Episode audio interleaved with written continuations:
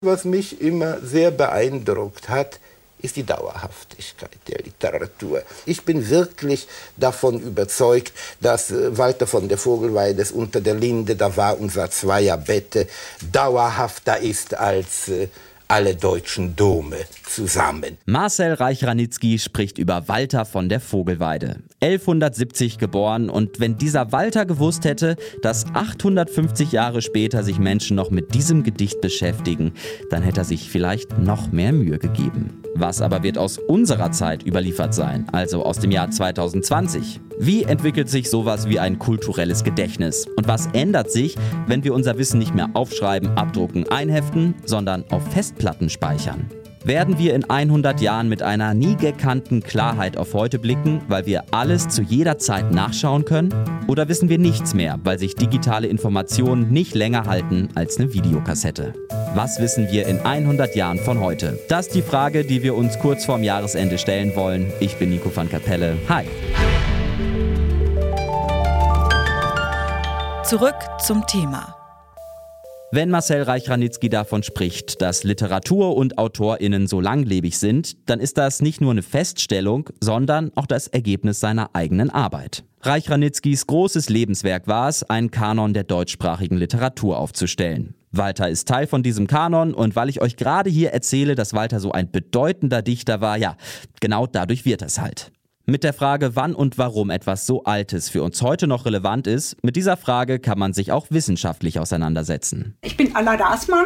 Ich lebe hier in Konstanz und habe in Sichtweite die Universität, in der ich englische Literatur und Kulturwissenschaft unterrichtet habe. Aleida Assmann und ihr Mann Jan Assmann haben Ende der 80er Jahre einen Begriff eingeführt, der sich damit auseinandersetzt, weshalb etwas dauerhafter ist als äh, anderes das kulturelle Gedächtnis. Viele Leute haben gesagt, warum brauchen wir das überhaupt? Was soll dieser Begriff kulturelles Gedächtnis?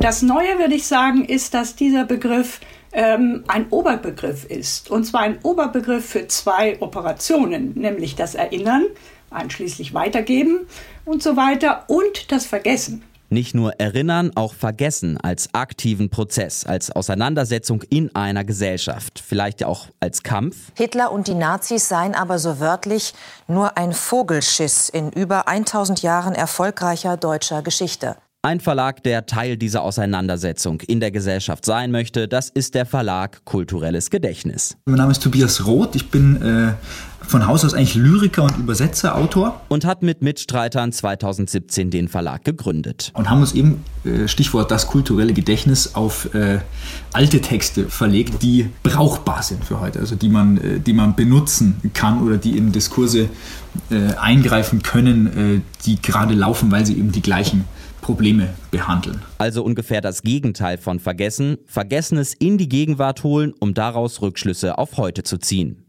Konkret verlegen sie Texte wie zum Beispiel ein Reisebericht von einem Herrn Mittelberg, der Mitte des 18. Jahrhunderts aus Deutschland flüchtet, weil er keine wirtschaftliche Zukunft für sich sieht. Der beschreibt auch im Detail, wie er von Schlepperbande zu Schlepperbande, von Duodezfürstentum zu Duodezfürstentum sein ganzes Geld lässt, bis er überhaupt in Rotterdam angekommen ist ähm, und wie dann äh, die Überfahrt äh, über den Atlantik sich gestaltet, alles zur Mitte des 18. Jahrhunderts, wo auch äh, die, die, die Schiffe jetzt heute im Mittelmeer verschwinden mit anderem äh, Bewegungsvektor. Andere Meere, gleiche Geschichte. Dieser Erfahrungsbericht, den der Verlag da ausgegraben hat, der würde heute vermutlich auf Facebook landen oder auf irgendeiner anderen Internetseite. Was ist mit diesen Erfahrungsberichten? Hätte ein Tobias Roth in 100 Jahren überhaupt die Möglichkeit, das quasi gleiche Buch rauszubringen, nur mit einem Erfahrungsbericht von genau heute?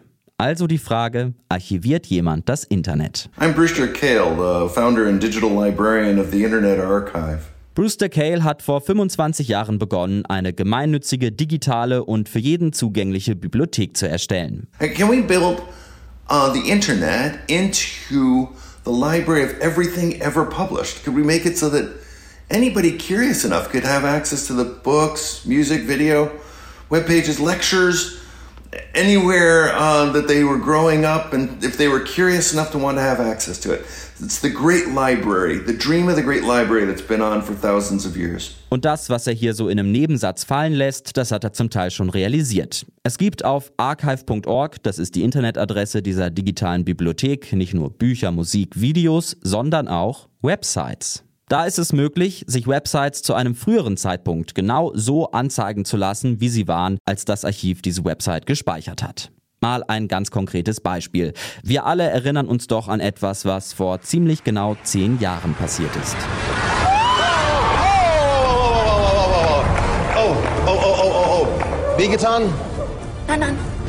Sofort den Arzt, bitte. Sofort Ja. ein Arzt. Ja? Sofort ein Arzt. Samuel Koch verunglückt live vor Millionenpublikum bei einer Wetten-Das-Show und ist seitdem querschnittsgelähmt. Dieser Schock, der durch die ganze Gesellschaft geht, war wahnsinnig tief. Das heißt, es war nicht nur ein Ereignis, sondern es war ein transformatives Ereignis. Ein gesellschaftlich relevantes Ereignis also. Eins, zu dem man forschen könnte, wie wurde das Ereignis in den Medien rezipiert? Tja, und wenn man dann auf die Website von so einem Medium geht, nehmen wir jetzt einfach mal Detektor FM und suchen über die Suchmaske Berichte zu diesem Thema, dann finde ich nichts. Gab es damals keine Berichterstattung über das Thema bei uns? Doch, im Archiv von archive.org finde ich das hier. Wetten das, hinter den Kulissen bei Samuels Unfall.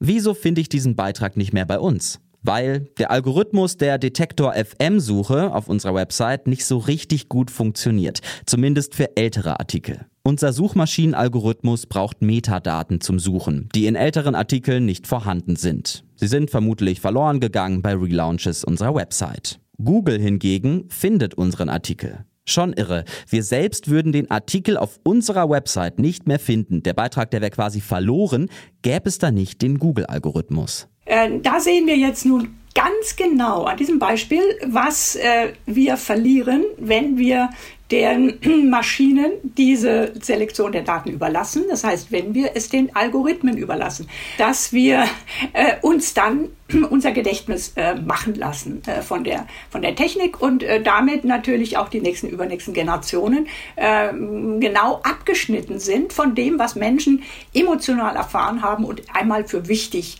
äh, erachtet haben.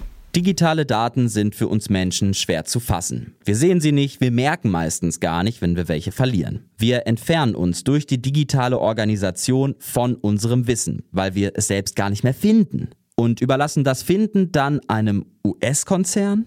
Aber das ist gar nicht das einzige Problem, wenn wir uns fragen, was wir in 100 Jahren noch von heute wissen. Können wir digitale Informationen überhaupt langfristig speichern? Das ist eine gute Frage, das weiß keiner.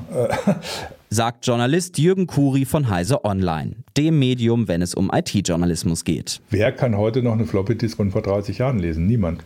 Man kann nicht darauf zugreifen. Das ist noch gar nicht mal die Frage der Haltbarkeit des Mediums, sondern ich habe ja überhaupt gar nicht, teilweise nicht mehr die Technik, um sie lesen zu können. Und wenn es dann um die Haltbarkeit geht, dann wird es dann noch ein größeres Problem. Floppy-Disk hält nicht lange. CD-ROM geht man davon aus, naja gut, nach zehn Jahren wird es schon schwierig. Und selbst äh, solche Medien wie, wie DAT-Bänder, die für langfristige Speicherung ausgelegt sind wo man sagt, die halten 30 Jahre, gehen die Firmen, die sie einsetzen, davon aus, sie müssen sie nach 15 Jahren umkopieren. Das heißt, es gibt im Prinzip im Moment kein Medium, wo ich sage, ich speichere es da drauf und damit ist es erledigt. Das ist bei Büchern natürlich nicht grundlegend anders. Auch die brauchen gute Lagerung, selbst Steintafeln verwittern und Sütterlin lesen muss man dann auch erstmal können. Aber digitale Datenspeicher sind besonders intensiv zu pflegen und brauchen den einen speziellen Stecker, der die genau richtige Menge an Strom zuführt. Ich meine überhaupt Strom. Also, wenn wir uns fragen, was wissen wir in 100 Jahren von heute, dann müssen wir erstmal feststellen, Wissen ist ein ziemlich wackeliger Pudding. Ob etwas erinnert wird oder vergessen, das hat viel mit gesellschaftlichen Aushandlungsprozessen zu tun. Und die gewinnen häufig die Mächtigen. Ob das Internet diese Machtstrukturen überwinden kann, weil eben kein Gelehrter der Kirche oder Marcel Reich-Ranitzky mehr entscheidet, was wissenswert ist und was nicht, das kann man noch nicht sagen. Gerade sieht's aber eher so aus, als wird statt der Kirche jetzt halt eben Google entscheiden, zu was wir Zugang haben. Oder eben Googles Algorithmus, den wir im Zweifel noch schlechter nachvollziehen können als christliche Gelehrte. Deshalb ist das auch eine politische Entscheidung. Wir brauchen digitale Bibliotheken, Archive, die frei zugänglich sind, gut sortiert wie eben eine Bibliothek. dann gibt es vielleicht eine Chance, dass Menschen in 100 Jahren denken, oh, ganz schön schlau, dass die damals damit angefangen haben. Das war zurück zum Thema. Mein Name ist Nico van Kapelle. Ciao.